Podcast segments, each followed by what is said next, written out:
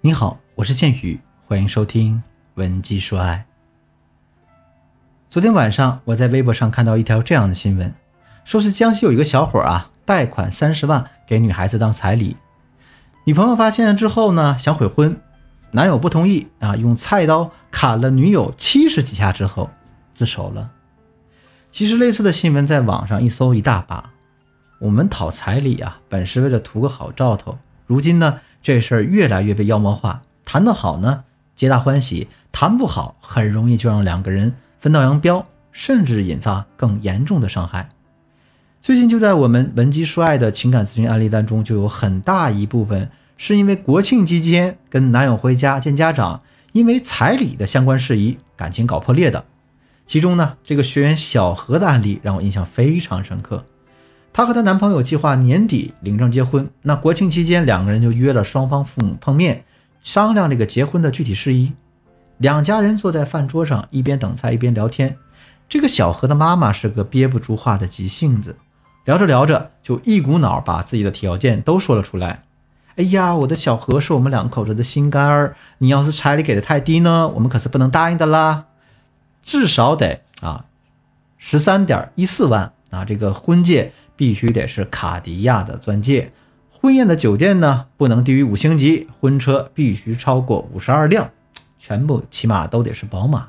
那这种颐指气使的话，那顺势就让小何男友的妈妈发飙了，直接回怼过去：“你初次见面就讲价钱，你这是来卖女儿的吗？”这样你呛一句我怼一句，两个妈妈撕了半天，最后呢，小何的妈妈下通牒：“那你们家又不是给不起。”你这么跟我闹，不就是想给我们小何婚前杀价吗？反正呢，我今天把话撂这儿啊，你们要不同意我们这条件，我们小何也不嫁了。小何男友的父母当然没同意啊，没等菜上完就生气的离开了。事后，小何和男友就因为双方父母态度的问题大吵了一架，那谁都不愿意妥协，就这么散了。说实话，小何男友的家境不错。这条件呢，对于他们来说可能不算过分。小何的妈妈也是了解过对方的经济条件才提出来的，而且呢，小何妈妈自己说了，自己准备出啊八万八千八的这样一个嫁妆，并且呢，愿意送她男友一辆车。可是为什么彼此都有这个经济实力，最后还是因为彩礼这点事儿闹崩了呢？我们一起来分析一下。第一呢，是女方主动提出彩礼一事，让对方感到了反感；第二呢，就是以婚前杀价这个做法对对方进行一个道德绑架；第三呢，就是初次见面，两家父母没有一个好的氛围，大吵了一架。那听到这儿，可能有的姑娘会问说：“老师，这个彩礼是结婚这件事儿当中绕不过去的一个坎儿啊，总不能让女孩子一分钱不要吧？”彩礼呢，肯定是一定要争取的。但是怎样去争取，确实是需要技巧与方法的。现在呢，建宇老师就要教给大家几个非常实用的方法，去引导男人主动并且心甘情愿的给你一个比较高额的彩礼。第一个方法是呢，我们先谈感情，再谈彩礼。大家先来思考一下，为什么女方家庭非得要彩礼，而男方家庭又那么抗拒彩礼呢？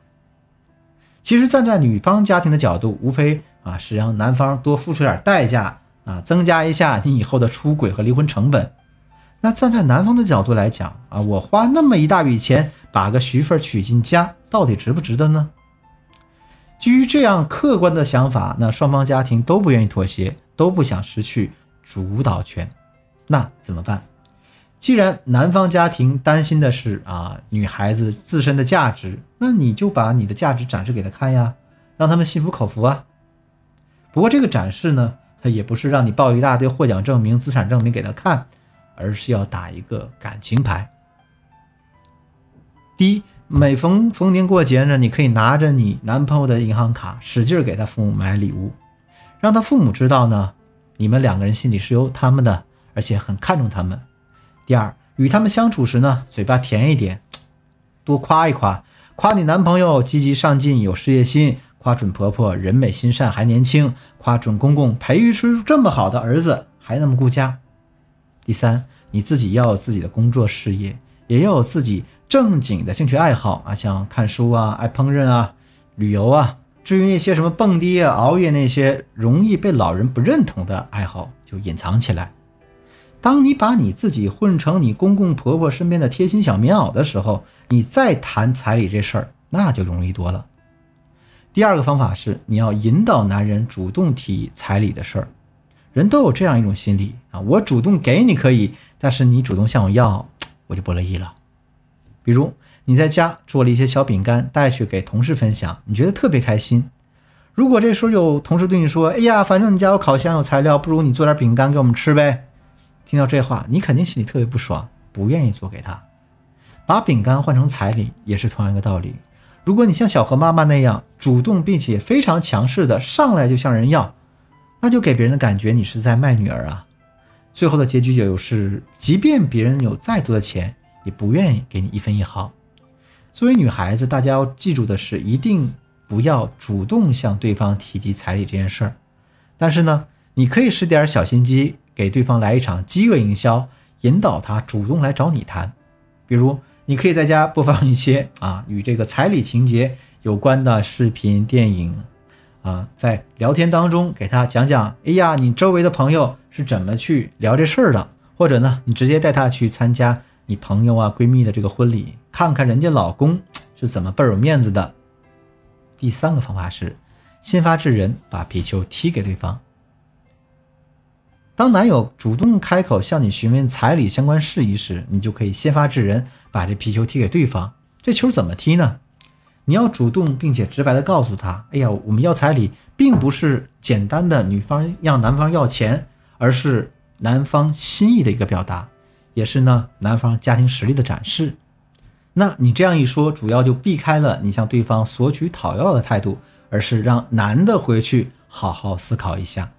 当对方主动向你询问情况、打探消息，想知道自己给多少才合适的时候，也就是你收鱼饵的时候了。